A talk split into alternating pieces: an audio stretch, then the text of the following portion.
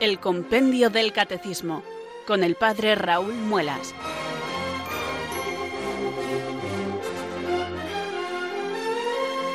Muy buenas tardes queridos oyentes de Radio María, son las 4 o las 3 en Canarias.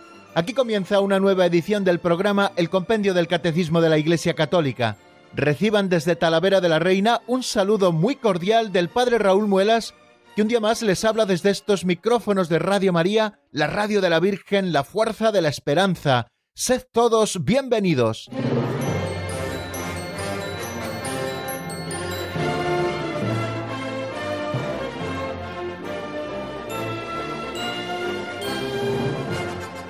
Volvemos, queridos oyentes, al tema que nos traemos entre manos desde hace ya varios programas, el cuarto mandamiento de la ley de Dios, honrarás a tu padre y a tu madre. En este mandamiento estamos ocupados desde hace ya varios días, como les digo, y seguiremos, si Dios quiere, otros poquitos días, porque son muchos los asuntos que nos quedan por tratar y muchos también los asuntos que nos quedan por repasar. Y aquí estamos, queridos amigos, pues llenos de ilusión porque un día más Radio María nos ofrece esta posibilidad de poder encontrarnos juntos, de abrir juntos también el compendio del catecismo. Yo incluso les pido que hagan físicamente ese gesto si tienen ustedes su libro por ahí a mano, cosa que es recomendabilísima, pues que abran el compendio del catecismo y lo hagan por la página 163 y 164 que si Dios quiere son las páginas en las que nos centraremos hoy, 164 especialmente, qué deberes tiene la sociedad en relación con la familia. Ese fue el número en el que estuvimos avanzando en doctrina en el día de ayer y luego ya nos asomaremos a otro número o a otros dos que se preguntan cuáles son los deberes de los hijos hacia los padres y cuáles son los deberes de los padres hacia los hijos. Hemos dicho que la familia Así lo decíamos con el compendio del Catecismo, en el plan de Dios está constituida por un hombre y una mujer que unidos el matrimonio constituyen una familia por ellos mismos y con sus hijos. Y Dios ha instituido la familia y la ha dotado de su constitución fundamental, con unos fines propios que son el bien de los esposos y la procreación y educación de los hijos. Bien, pues entre los miembros de una familia siempre se establecen una serie de relaciones y esa serie de relaciones también establecen unas responsabilidades primarias, y esas responsabilidades son las que vamos a tratar, si Dios quiere, en el avance de doctrina hoy, cuáles son los deberes de los hijos hacia los padres y cuáles son los deberes de los padres hacia los hijos.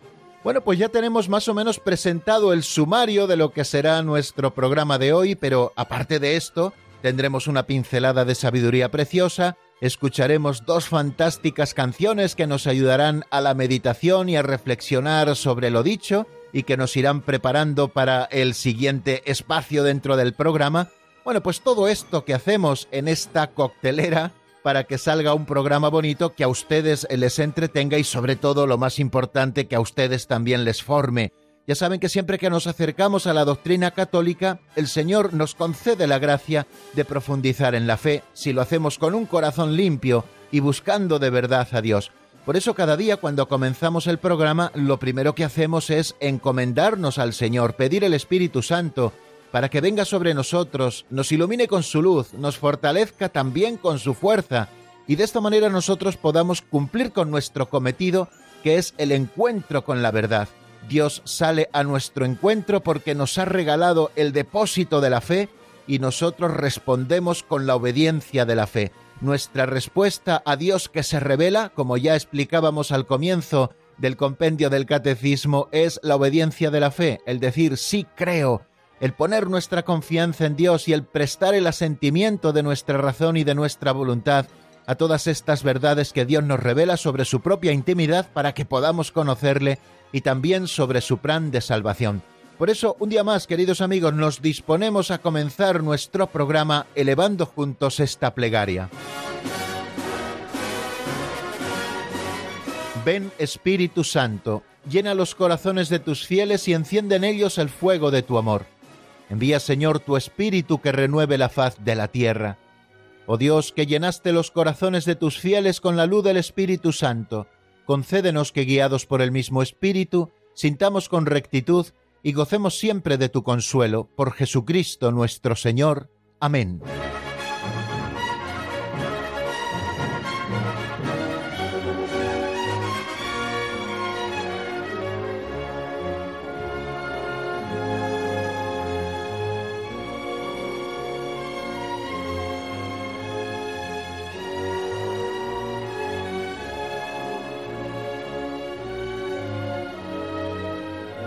Las pinceladas de sabiduría son piezas bellas literariamente hablando que escuchamos todos los días en la voz de Alberto, pero sobre todo las pinceladas de sabiduría son sugerentes.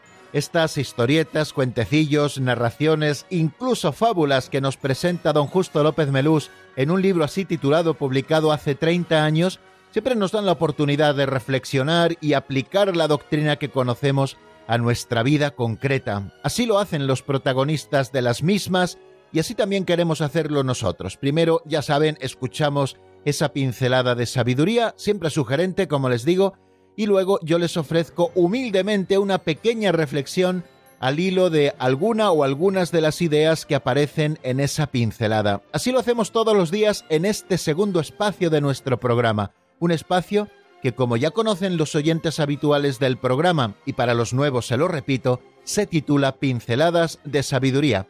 Vamos a escuchar la de hoy. Es una pincelada titulada Los gritos del profeta. Ya verán qué interesante.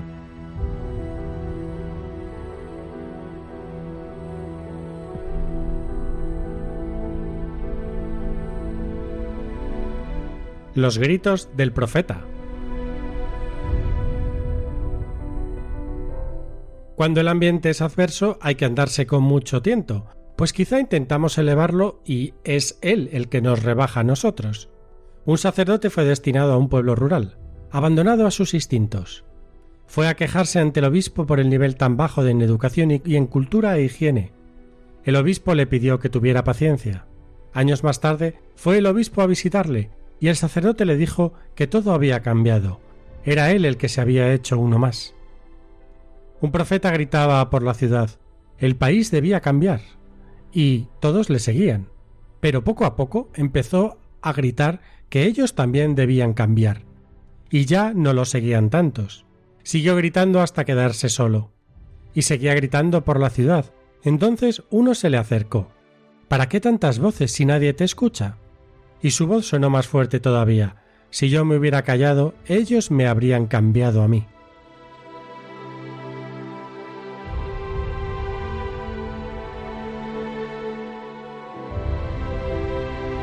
Se me antoja pensar, queridos oyentes, que la pincelada de hoy nos habla de la dimensión profética de nuestra condición de bautizados. Ya saben que por el bautismo hemos sido configurados con Jesucristo, sacerdote, profeta y rey, de manera que por el mero hecho de estar bautizados y vivir en gracia, somos sacerdotes con Cristo sacerdote, somos reyes con Cristo rey, y somos profetas con Cristo profeta. Y una de las cosas que el profeta tiene que hacer es hablar las palabras de Dios al pueblo.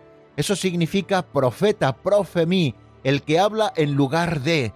Bueno, pues el profeta habla en lugar de Dios, le dice al pueblo palabras de Dios.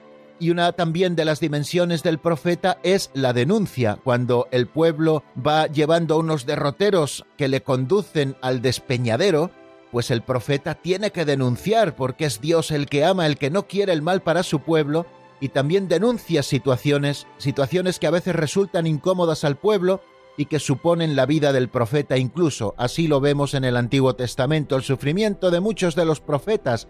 Estoy recordando ahora de una manera particular al profeta Jeremías, profeta de lamentaciones, que siempre estuvo lamentándose contra la actitud del pueblo, y augurando malos tiempos para el pueblo si no se convertía de corazón y volvía a la fidelidad al Señor, y esto le hizo sufrir muchísimo, sufrir sobre todo la persecución, tanto de los que mandaban y a veces también la persecución del propio pueblo.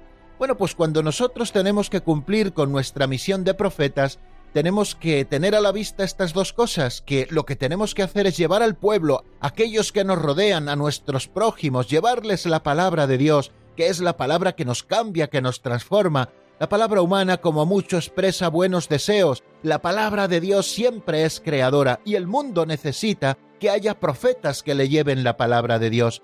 Pero tenemos que andarnos siempre con mucho tiento porque ya saben que el que dice las palabras de Dios, la palabra de Dios muchas veces es molesta para las actitudes humanas que se han apartado de Dios, bueno, pues el que anuncia las palabras de Dios muchas veces es perseguido pero sin embargo no tiene que dejar de hacer su misión, que es proclamar la palabra de Dios. y hacerlo además con mucho cuidado, porque como nos dice el Señor en el Evangelio, mirad que os envío como corderos el medio de lobos, y el cordero el medio de los lobos es una pieza a batir, y uno de los peligros que corre también el cordero el medio de los lobos, por aquello que les decía que la persecución a veces adquiere forma de halago, es convertirse él también en otro lobo.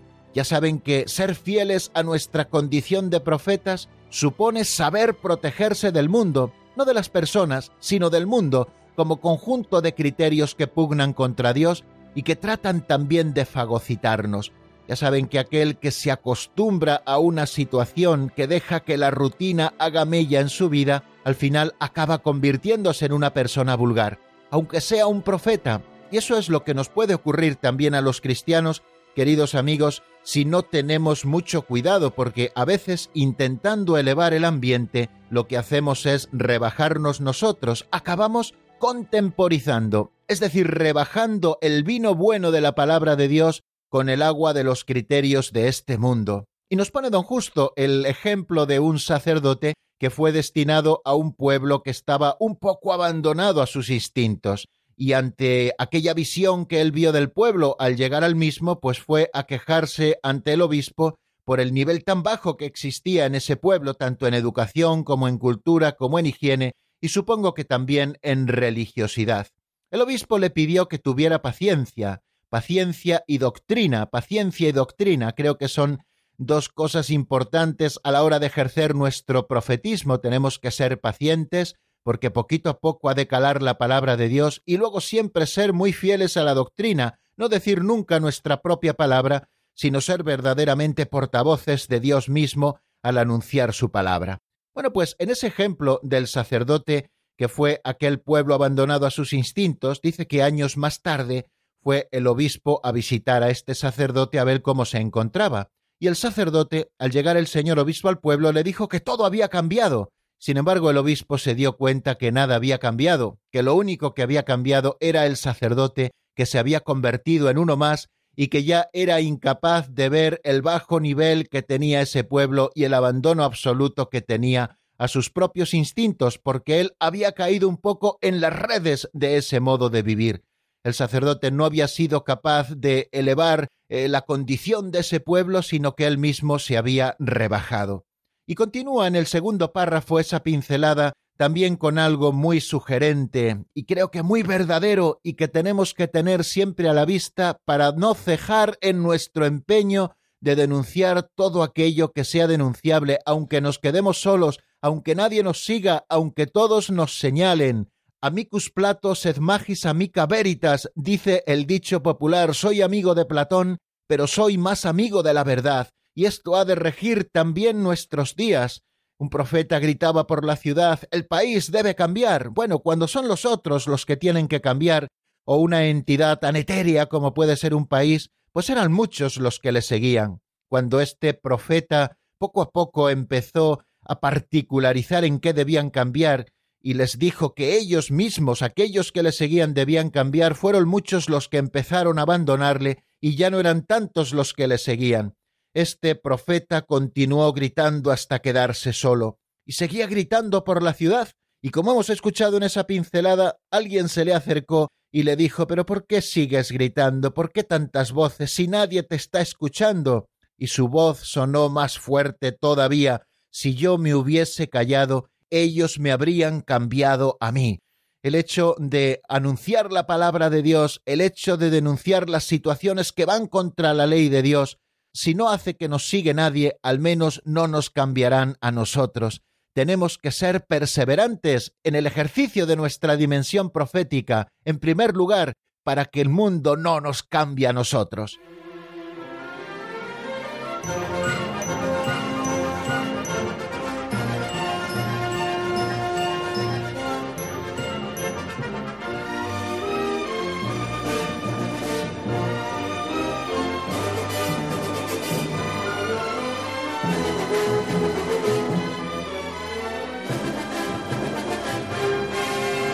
Interesante, ¿verdad? La pincelada de hoy, qué sugerentes son siempre y qué buenos consejos nos ofrecen. Espero que la pincelada de hoy nos haga pensar y no nos desanimemos cuando nos veamos muy solos denunciando las situaciones que la palabra de Dios nos sugiere. Bueno, vamos a dar otro saltito hacia este tercer momento del programa que solemos titular Repaso de lo visto en la última edición del programa. El último día continuamos con ese cuarto mandamiento de la ley de Dios, como les decía al principio, continuamos con el número 458. Después de ver qué lugar ocupa la familia y la sociedad, y de recordar que la familia es la célula original de la sociedad humana y que precede a cualquier reconocimiento por parte de la autoridad pública, el compendio del catecismo se pregunta en el número 458, que es el que vamos a repasar en este momento, qué deberes tiene la sociedad en relación con la familia, y textualmente, en cuatro líneas y media, nos dice lo siguiente, la sociedad tiene el deber de sostener y consolidar el matrimonio y la familia siempre en el respeto del principio de subsidiariedad. Recuerden este principio de subsidiariedad que ya estudiamos también en el compendio del catecismo hace ya varias semanas, me atrevería a decir que varios meses. Recordaremos ahora qué es lo que nos dice el compendio a propósito de este principio tan fundamental en la doctrina social de la Iglesia. Por tanto, la sociedad tiene el deber de sostener y consolidar el matrimonio y la familia siempre en el respeto del principio de subsidiariedad. ¿Esto por qué es? Porque hemos dicho que la familia es la célula vital y primaria sobre la que se constituye la sociedad. No existe sociedad si no hay familia, lo mismo que no hay tejidos si no existieran células. Por lo tanto, la sociedad tiene que cuidar esas células que la constituyen, debe sostenerlas, debe consolidarlas y cuidar mucho el matrimonio sobre el que se fundamenta la familia y la familia misma, y siempre respetando ese principio de subsidiariedad. Es el número 403 del compendio del Catecismo, cuando hablábamos de la doctrina social de la Iglesia, el que nos explica qué indica el principio de subsidiariedad. Y lo define así el compendio del Catecismo. El principio de subsidiariedad indica que una estructura social de orden superior no debe interferir en la vida interna de un grupo social de orden inferior, privándole de sus competencias, sino que más bien debe sostenerle en caso de necesidad. Bueno, creo que el principio de subsidiariedad que ha de cumplirse siempre en la sociedad es todavía más urgente que se cumpla en el caso de la familia. El hecho de que la sociedad o instituciones sociales más numerosas dispongan no quiere decir que puedan interferir en la vida de una familia, son los padres los encargados, por ejemplo, por poner un ejemplo concreto, por supuesto, de la educación de sus hijos, son ellos los que se deben preocupar de qué tipo de educación quieren darle, conforme a los criterios de su moralidad, de su fe, de sus criterios sanos. De manera que el Estado debe procurar sostener, ayudar, consolidar a esa familia para que pueda cumplir su cometido, pero nunca puede interferir en lo que no es propio de él, sino propio de la, familia y para eso está el principio de subsidiariedad. Continúa diciendo el 458 que los poderes públicos deben respetar, proteger y favorecer la verdadera naturaleza del matrimonio y de la familia, la moral pública, los derechos de los padres y el bienestar doméstico. Aquí nos ofrece un listado de lo que los poderes públicos han de hacer con respecto a la familia. En primer lugar, respetar a la familia. En segundo lugar, protegerla. En tercer lugar, favorecer la verdadera naturaleza del matrimonio y no pervertirla, y lo mismo de la familia. Han de cuidar y guardar la moral pública, los derechos de los padres, el bienestar doméstico. Todas estas son cosas que luego el Catecismo Mayor de la Iglesia desarrolla quizá de una manera un poquito más amplia en el número 2211, como veremos a continuación. Bueno, por tanto, ¿qué nos dice este número 458? En primer lugar, que la familia debe ser ayudada y defendida mediante medidas sociales apropiadas. Cuando las familias no son capaces de realizar sus funciones, los otros cuerpos sociales tienen el deber de ayudarlas y de sostener la institución familiar. En conformidad con el principio de subsidiariedad, como decíamos, las comunidades más numerosas deben abstenerse siempre de privar a las familias de sus propios derechos y de inmiscuirse en sus propias vidas. Ojo con las ideologías o con los modos de gobierno que pretenden educar a vuestros propios hijos. Sois vosotros, queridos padres, los que tenéis este deber y este derecho, el de la educación de sus hijos, y ni el Estado ni otras sociedades intermedias han de inmiscuirse en las vidas de las familias, sino para ayudarlas, sostenerlas para que puedan cumplir con sus fines. Otra cosa importante que también subyace en todo esto que hemos dicho y que nos recuerda el Catecismo Mayor de la Iglesia es la importancia de la familia para la vida y el bienestar de la sociedad. Si la familia es importante para la vida y el bienestar de la sociedad, el Estado tiene una responsabilidad particular apoyándola y fortaleciéndola, tanto el matrimonio como la familia, de manera que una autoridad que abandonase a su suerte a la propia familia estaría abandonando a su suerte también a la propia sociedad a la que debe regir. Por tanto, la autoridad civil ha de considerar como un deber grave, así lo dice Gaudium et en el número 52, el reconocimiento de la auténtica naturaleza del matrimonio y de la familia, protegerla y fomentarla, asegurar la moralidad pública y favorecer la prosperidad doméstica. ¿En qué se materializa, queridos amigos, esta responsabilidad grave que tiene la comunidad política de honrar a la familia, de asistirla y de asegurarle qué cosas? Pues en primer lugar, la libertad de fundar un hogar, de tener hijos, de educarlos de acuerdo con sus propias convicciones morales y religiosas. Esto ha de cuidarlo la comunidad política. También la protección de la estabilidad del vínculo conyugal y de la institución familiar, creando leyes que protejan al vínculo, cosa que no tenemos ahora. Tenemos una legislación totalmente divorcista y así no se protege, queridos amigos, el vínculo conyugal y de la institución familiar para hacer una familia fuerte y unida. Tercero, la libertad de profesar su fe, de transmitirla, de educar a sus hijos en ella, con los medios y las instituciones necesarias. Cuarto, el derecho a la propiedad privada, a la libertad de iniciativa, a tener un trabajo, una vivienda, también el derecho de emigrar. Conforme también a las instituciones del país. Quinto, el derecho a la atención médica, a la asistencia de las personas de edad, a los subsidios familiares. Sexto, la protección de la seguridad y la higiene, especialmente por lo que se refiere a peligros como la droga, la pornografía, el alcoholismo. Y por último, la libertad para formar asociaciones con otras familias y de estar allí representadas ante las autoridades civiles. Todo esto pueden encontrarlo mucho más desarrollado en Familiaris Consorcio en el número 46. Y es que, queridos amigos, este cuarto mandamiento que estamos tratando, el de honrarás a tu padre y a tu madre, ilumina las demás relaciones en la sociedad. Fijaros e, este texto tan bonito que voy a leer del Catecismo Mayor de la Iglesia y que se encuentra en el número 2212. En nuestros hermanos y hermanas vemos a los hijos de nuestros padres, en nuestros primos los descendientes de nuestros antepasados, en nuestros conciudadanos los hijos de nuestra patria, en los bautizados los hijos de nuestra madre la Iglesia, y en toda persona humana un hijo o una hija del que quiere ser llamado Padre nuestro.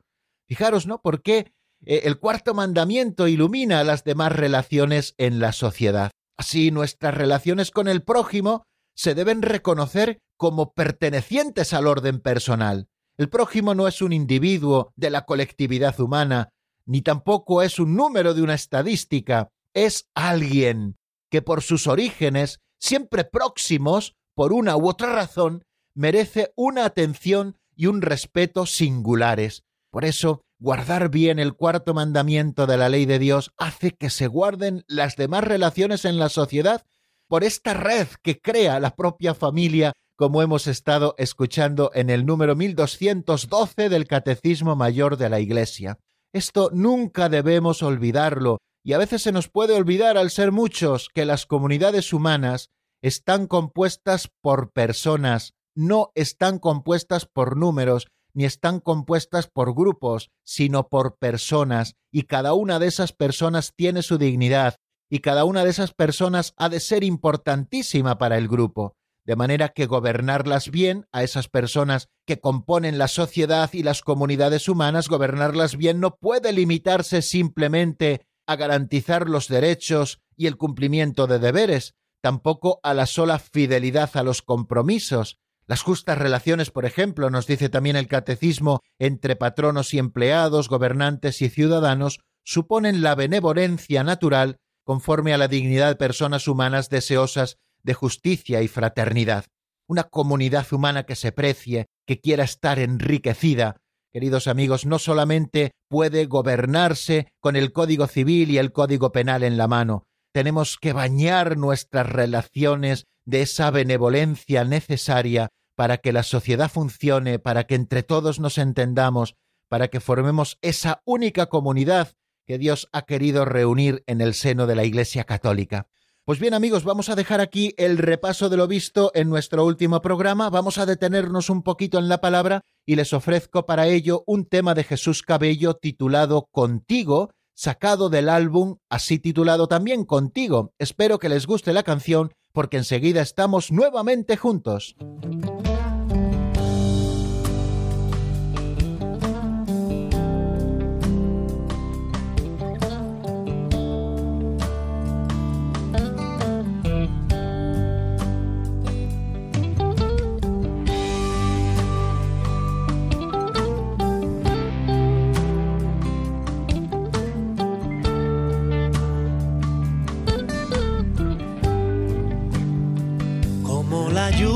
Trae la vida a los rincones de la tierra, como la luz encandila a las flores que la esperan, como la sal a la comida, le da sabor y es discreta, como el camino invita a un tesoro en la meta.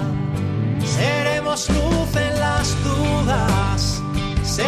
de la tierra, seremos fuerza en la lucha, pues somos más que las arenas, seremos como la lluvia que anuncia la primavera, seremos como la luna que alumbra porque el sol la llena.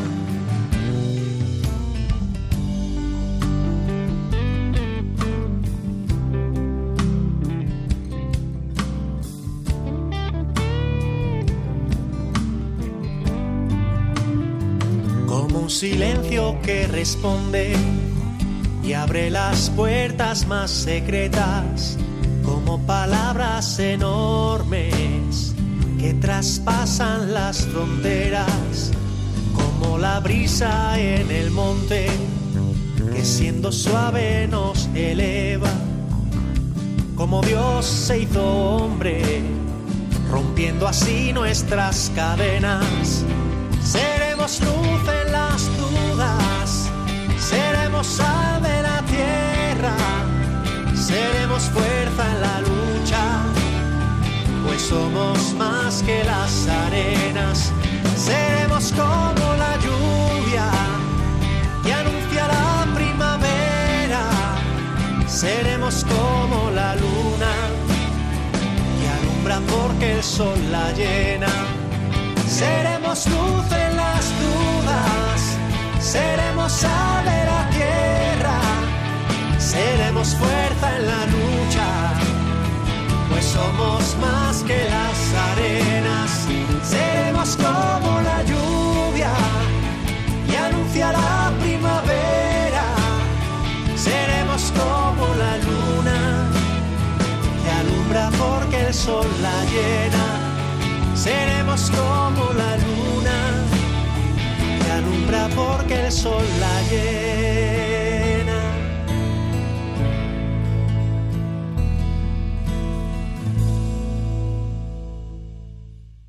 Están escuchando el Compendio del Catecismo con el Padre Raúl Muelas.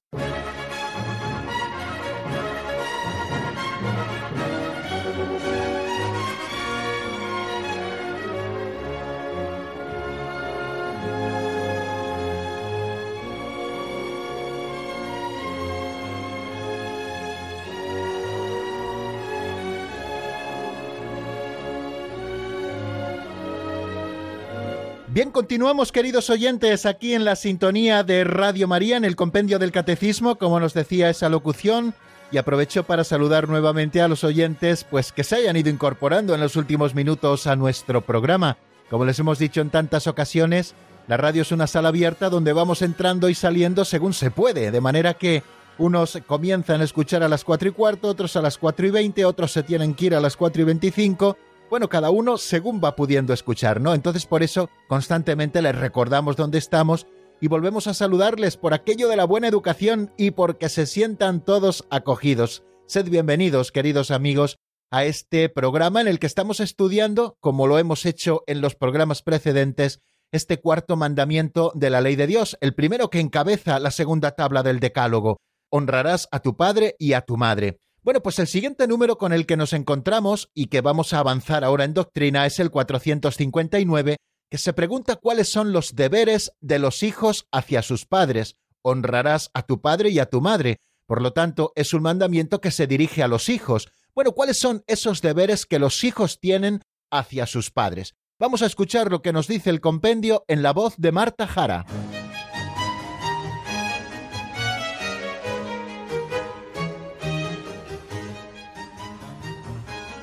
Número 459. ¿Cuáles son los deberes de los hijos hacia sus padres? Los hijos deben a sus padres respeto, piedad filial, reconocimiento, docilidad y obediencia, contribuyendo así junto a las buenas relaciones entre hermanos y hermanas al crecimiento de la armonía y de la santidad de toda la vida familiar. En caso de que los padres se encuentren en situación de pobreza, de enfermedad, de soledad o de ancianidad, los hijos adultos deben prestarle ayuda moral y material.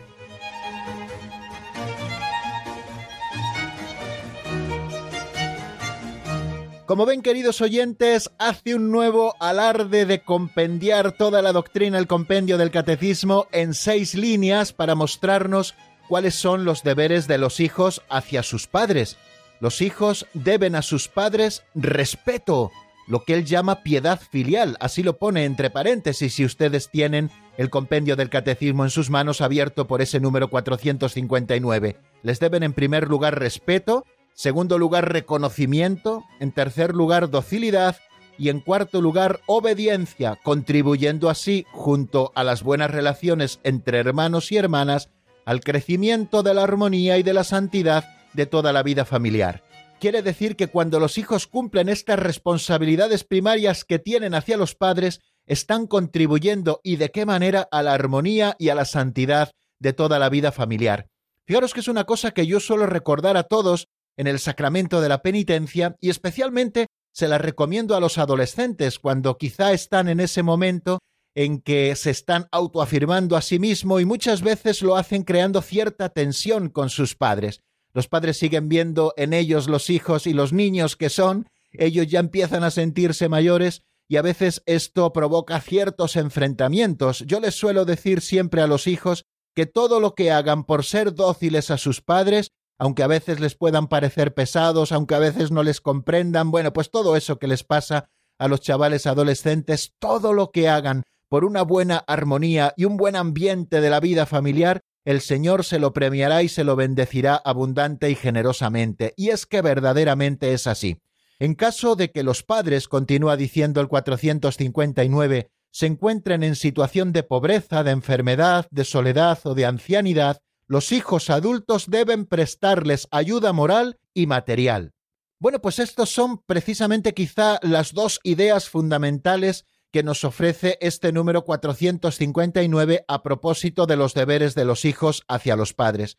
En primer lugar, esos deberes generales que todos los hijos tienen con respecto a los padres. Los hijos han de respetarles, y no solo cuando son niños y viven en la casa de sus padres, sino también cuando son adultos y ya se han emancipado. Tienen que seguir teniendo esa piedad filial, ese respeto hacia sus padres. Y no digamos nada del reconocimiento, tenemos que estar eternamente agradecidos a nuestros padres porque ellos nos han dado el don de la vida, ellos se han esforzado, ellos han trabajado mucho para sacarnos adelante, para que nosotros podamos crecer, para que nosotros podamos tener una cultura, para que nosotros seamos hombres y mujeres de provecho, y eso tenemos que reconocérselo. ¿Que se habrán equivocado? Pues seguramente, porque nadie es perfecto, pero tenemos que reconocer todo, todo lo que han hecho por nosotros, que siempre es mucho y siempre será más que quizá lo que han dejado de hacer. También la docilidad, la docilidad por supuesto cuando somos pequeños, cuando somos niños o cuando vivimos en su casa, y la docilidad también cuando ya somos mayores, cuando somos adultos y los padres nos ofrecen un consejo, consejos que también tenemos que nosotros pedir, porque un padre nunca termina su labor en esta tarea, siempre sigue siendo padre y siempre sigue siendo madre, por muy mayor que sea su hijo. Y también eh, la obediencia, contribuyendo así junto con las relaciones buenas entre hermanos, al crecimiento y a la armonía de la santidad de la vida familiar. Fijaros que eh, la paternidad divina, el que Dios es nuestro Padre, es la fuente de la paternidad humana. Nosotros nos tenemos que mirar precisamente en ese espejo que tenemos en Dios. Por lo tanto, el fundamento del honor que debemos a los padres, vemos que dimana precisamente de que todos somos hijos de Dios y que precisamente somos hijos de Dios porque nuestros padres nos han traído a la vida colaborando con Dios. O sea que el fundamento del honor debido a los padres se encuentra también en la paternidad divina.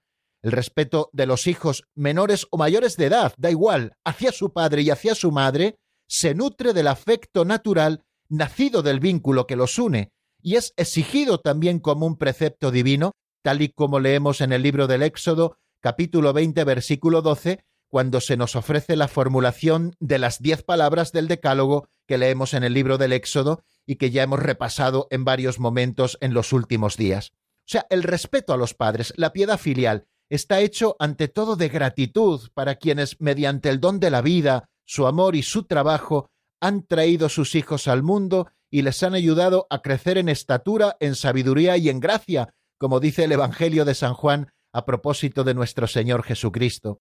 Fijaros qué palabras tan bonitas nos dice el libro de Sirácida en el capítulo 7, a partir del versículo 27. Con todo tu corazón honra a tu padre y no olvides los dolores de tu madre recuerda que por ellos has nacido, ¿cómo les pagarás lo que contigo han hecho?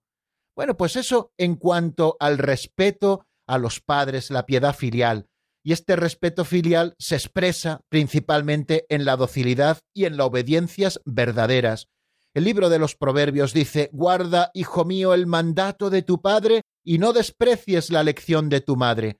En tus pasos ellos serán tu guía. Cuando te acuestes, velarán por ti conversarán contigo al despertar.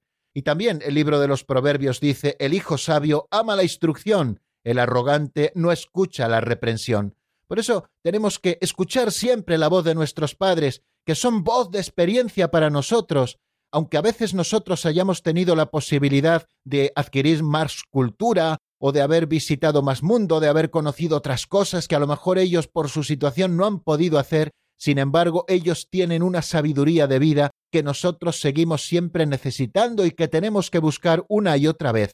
Mientras vivimos en el domicilio de los padres, los hijos deben obedecer a todo lo que éstos dispongan para su bien o el de la familia. En la carta a los colosenses nos lo dice San Pablo, Hijos, obedeced en todo a vuestros padres, porque esto es grato al Señor. Los niños deben obedecer también las prescripciones razonables de los educadores y de todos aquellos a quienes sus padres los han confiado. Pero si el niño, también en esto existe la objeción de conciencia, está persuadido en conciencia de que es moralmente malo obedecer esa orden de aquellos a quienes sus padres le han confiado, no debe seguirla en ningún caso. La conciencia está marcando también en los niños, porque los niños también tienen conciencia cuál es el deber primero.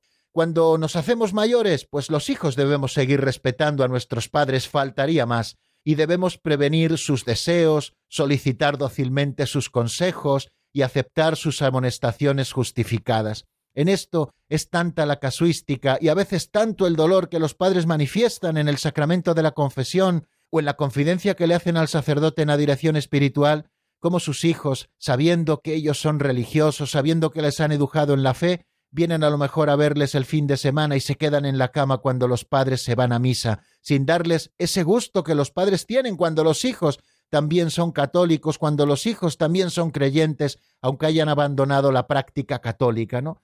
Qué, qué, qué bonito es estar pendiente de los deseos de los padres y también solicitar los consejos de los padres, hay hijos que no solicitan nunca el consejo de sus padres, tienen que tomar decisiones importantes en su vida y como se suele decir, los padres se enteran por el periódico, ¿no? Qué triste y qué ingrato resulta en muchas ocasiones el oficio de padre. Y también los hijos debemos aceptar las amonestaciones justificadas que nuestros padres nos hacen, sobre todo cuando ven que vamos desorientando un poco nuestros pasos del camino verdadero, los padres tienen que tener la confianza y tienen también la obligación de amonestar justificadamente a sus hijos.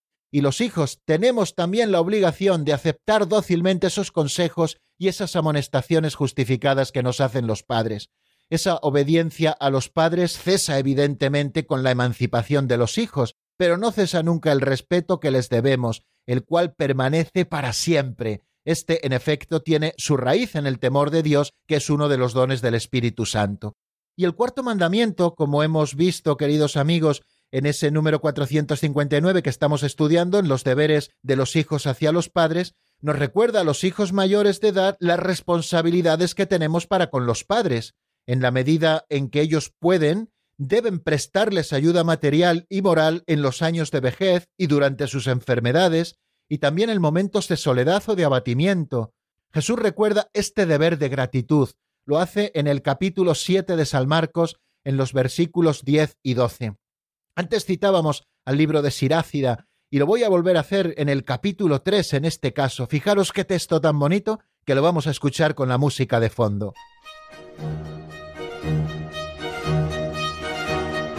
El Señor glorifica al Padre en los hijos y afirma el derecho de la madre sobre su prole. Quien honra a su padre expía sus pecados, como el que atesora es quien da gloria a su madre. Quien honra a su padre recibirá contento de sus hijos, y el día de su oración será escuchado. Quien da gloria al Padre vivirá largos días, y obedece al Señor quien da sosiego a su madre. Hijo, cuida de tu padre en su vejez, y en su vida no le causes tristeza. Aunque haya perdido la cabeza, sé indulgente, no le desprecies en la plenitud de tu vigor. Como blasfemo es el que abandona a su padre, maldito del Señor, quien irrita a su madre.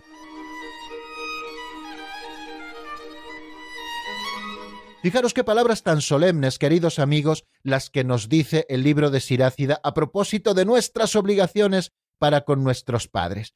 Y es que eh, el, respeto filial, del que nos habla también este cuarto mandamiento, favorece siempre la armonía de toda la vida familiar y afecta positivamente a las relaciones entre hermanos y hermanas. El respeto a los padres irradia en todo el ambiente familiar. Dice el libro de los Proverbios, corona de los ancianos son los hijos de los hijos. Y San Pablo en la carta a los Efesios nos recuerda soportaos unos a otros en la caridad, en toda humildad, dulzura y paciencia Cuidado con la paciencia que nuestros padres han tenido con nosotros cuando hemos sido pequeños, cuando hemos sido adolescentes y también cuando hemos sido mayores. ¿Cómo no tener nosotros también esa paciencia, ese cariño y esa dedicación para con ellos? Creo que esto tenemos que volver a planteárnoslo de nuevo. Creo que se ha desdibujado tanto, nos hemos hecho tan independientes y los padres siguen siendo padres y nosotros como hijos seguimos teniendo obligaciones para con ellos. Los cristianos, nos dice también el número 2220 del Catecismo Mayor de la Iglesia, están obligados a una especial gratitud para con aquellos de quienes recibieron el don de la fe, la gracia del bautismo y la vida en la Iglesia. Puede tratarse de los padres, de otros miembros de la familia, de los abuelos, de los pastores, de los catequistas, de otros maestros o amigos.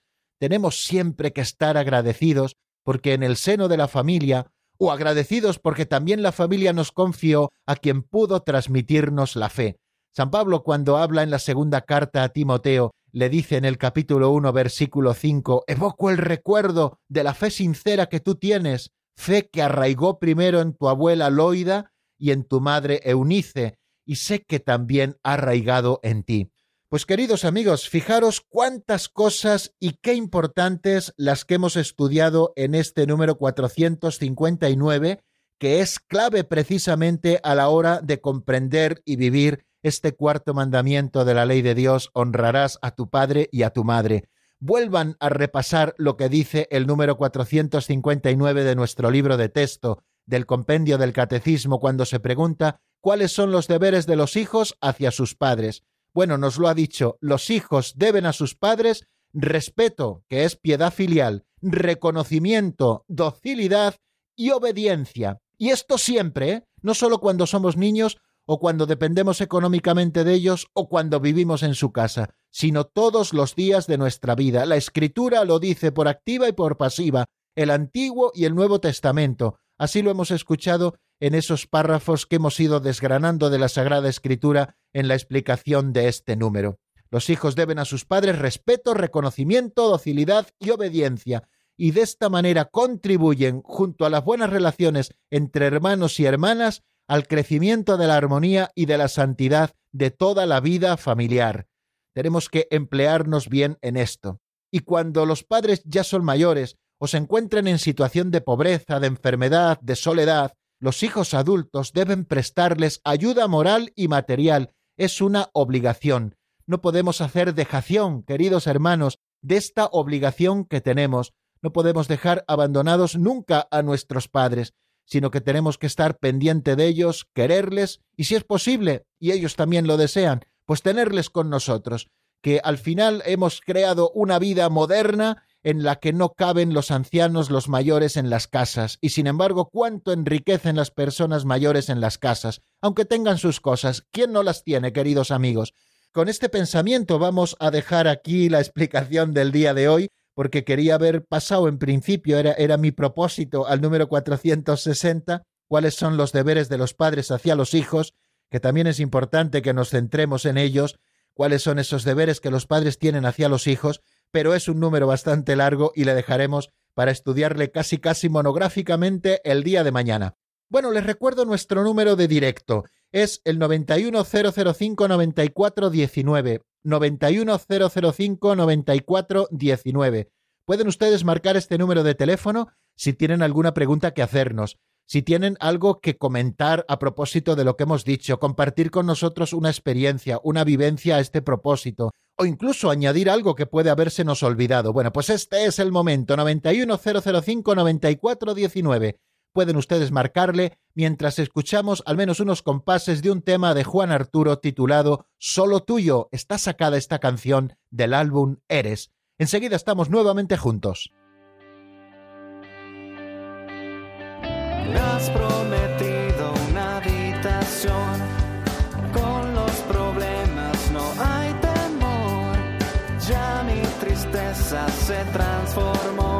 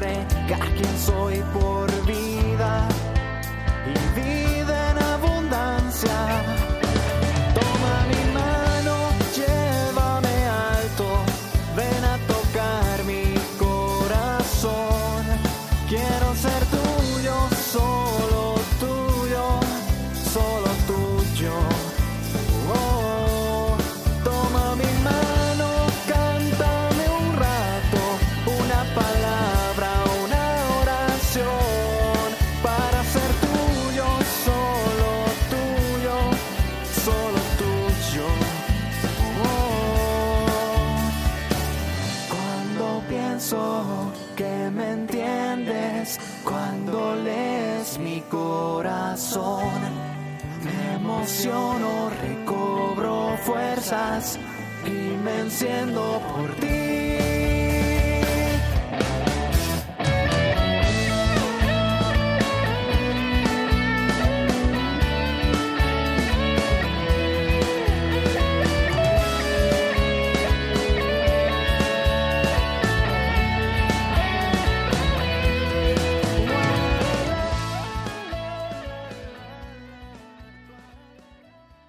Están escuchando el Compendio del Catecismo con el Padre Raúl Muelas.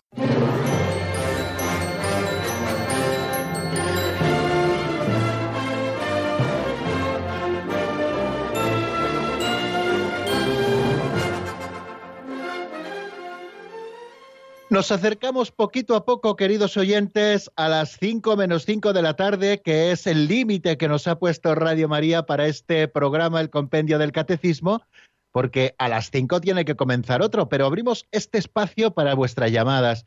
En un número de teléfono 910059419 y sin más preámbulos, damos paso a la primera que nos llega desde Salamanca. Buenas tardes, Miguel Ángel, bienvenido.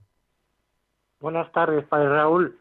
Eh, eh, Yo quisiera mm, preguntarle si podría darnos las referencias bíblicas de la citación del libro de Proverbios que nos ha comentado ahora. Sí, vamos a ver porque lo tengo por aquí escrito. Eh, un segundito. El libro de los Proverbios. Le hemos citado, a ver un momentito, tengo aquí mis apuntes delante. Hemos citado, por cierto, el libro de Sirácida, ¿eh? Eh, y quizá alguien se pueda preguntar, bueno, ¿qué significa lo de Sirácida? El libro de Sirácida es lo mismo que el libro del eclesiástico. Ya saben que el libro del eclesiástico, este nombre le puso San Jerónimo al, libro, mm, pero es el único de los libros sapienciales que tiene autor. Ben Sirac, eh, Jesús, hijo de Sirac, fue el que escribió este libro y por eso se llama Sirácida. Pero me he referido al libro de los Proverbios en el capítulo 17, versículo 6, eh, cuando se habla de que corona de los ancianos son los hijos de los hijos y creo que también le he citado en, en algún otro momento, eh, que, pues, pues ahora no sé si, si saldrá, eh, evidentemente, pues vamos a ver. Hemos citado también, bueno, al, menos, al menos ese texto del libro de los Proverbios sí que le he citado. Y luego, importantísimo también a propósito de lo que hemos estado hablando, es el libro del eclesiástico, o Sirácida, como le he llamado, en el capítulo 3, eh, todo el capítulo 3, desde el versículo 2 en adelante, donde nos da pues esos ejemplos, esos ejemplos eh, que los hijos han de cuidar con respecto a sus padres, ¿no? Eh, cosas prácticas que los hijos han de hacer con respecto a los padres que están en la palabra de Dios. Bueno, pues el libro de los Proverbios, capítulo 17, versículo 6, ese es uno de los que, de los que hemos citado, porque he citado una serie así muy larga, y, creo que solamente el eclesiástico, en principio, ha sido esa vez la vez que le he citado. Eh, vamos a dar paso a la segunda llamada. En este caso nos llega desde Murcia y allí se encuentra nuestro amigo Antonio. Buenas tardes y bienvenido, Antonio. Hola, buenas tardes, padre Raúl. Pues mire, eh, voy a intentar eh, abreviarlo todo lo que pueda. quería saber dos cosas. Sí, estoy pasando una crisis que es bastante mala, ya llevo tres años en esto y, y resulta que por mi crisis psiquiátrica pues chillo mucho, grito y descontroladamente y entonces pues cometo esos pecados, cometo pecados de blasfemia, de, de, muchos gritos, de mucho de deshonrar a mis padres, porque no es que por el lado por mi intención, sino porque al sufrir tanto y al gritar tanto pues entonces me descontrolo totalmente y, y quiero saber si esas cosas son pecados mortales cuando se, uno se actúa tan descontroladamente por la enfermedad y si podría condenarte al infierno por, por, esa, por esa causa. Muy bien, Antonio, pues eh, pregunta concreta, claro que sí, y también diciéndonos las circunstancias. Ya sabe que para que un pecado sea catalogado de, grado, catalogado perdón, de grave, se necesitan tres cosas. En primer lugar, que haya materia grave. En segundo lugar, que haya plena advertencia y en tercer lugar que haya libertad para hacerlo. ¿eh? Eh, cuando una de estas cosas falta, puede ser o bien un eximente del propio pecado o bien convertir ese pecado grave en un pecado leve, no en un pecado venial, no en un pecado mortal, ¿no? Usted nos dice que tiene una enfermedad psiquiátrica que a veces le hace incapaz de controlarse, ¿no? De controlarse, o sea, que no es libre para hacerlo o no hacerlo, sino que a veces la propia situación le lleva a ello. Entonces, esto tenemos que tenerlo a la vista, pues evidentemente como un atenuante de la gravedad de ese pecado, por ejemplo, contra los padres, a los que siempre hay que cuidar. Eh, yo siempre, vamos, le recomendaría en primer lugar, y creo que, es lo primero, pues eh, tratar de llevar muy bien el tratamiento que usted tenga para, para su, su enfermedad o o para los síntomas eh, de la enfermedad psiquiátrica que tenga, llevar muy bien el tratamiento, ser muy obediente pues al psiquiatra en esto, porque es importante, bueno, pues para que todo más o menos esté en equilibrio. Sé que a veces son duros los tratamientos, que es duro tomar la medicación, etcétera, pero es fundamental eh, pues para eh, tener un poco ese equilibrio y, no, y no desbordarse a veces en, en las cosas y tal, importantísimo. Y segundo, tratar siempre eh, que uno sea consciente de ello, de controlar esas cosas, ¿no? Para, para no crear ese mal ambiente alrededor, para, para intentar, pues bueno, buscar otros modos de salida, como puede ser en caso de que uno pues vea que, que está acumulando ya mucha tensión interior, pues a lo mejor salir a dar un paseo o lo que sea preciso, eh, con tal de pues, no armar mucho alboroto, eh, con tal de no lesionar a veces con la palabra a las personas, etcétera, ¿no? Entonces yo sí que le animaría mucho a ello, ¿no? Sí que me doy cuenta, pues eso, que usted es consciente de que a veces lo, lo que le pasa, ¿no? Y a veces, pues quizás sea consciente una vez que le está pasando, pero otras veces quizá pueda verlo venir, ¿no? Y quizá pueda poner ese pequeño plus para intentar controlar esa propia situación, ¿no? De lo que le ocurre que usted nos contaba. Pues muchísimas gracias, eh, querido Antonio, por hacernos también esta confidencia y por compartir con nosotros esta dificultad ¿no? que, tiene y que a veces pues, le hace hacer esas cosas y que tenemos que tratar de evitar siempre. Y lo mismo a Miguel Ángel eh, por esa pregunta que nos hacía. Me doy cuenta eh, también que no solamente he citado el libro de los proverbios, en esa cita que le he dado, sino también en el capítulo 6, versículo del 20 al 22, cuando se dice, guarda, hijo mío, el mandato de tu padre y no desprecies la lección de tu madre. En tus pasos ellos serán tu guía. Cuando te acuestes velarán por ti y conversarán contigo al despertar. Eso está en Proverbios 6, 20, 22. Y también he citado otra que dice que el hijo sabio ama la instrucción, el arrogante no escucha la reprensión. Eso está en Proverbios 13, 1. Eh, bueno, pues ahí tenemos esos datos eh, por si les viene bien y tenemos que terminar el programa porque se acaba nuestro tiempo. Desearles una feliz tarde y mañana volvemos a encontrarnos en el mismo lugar y a la misma hora. La bendición de Dios Todopoderoso, Padre, Hijo y Espíritu Santo, descienda sobre vosotros y permanezca para siempre. Amén. Hasta mañana, si Dios quiere, amigos.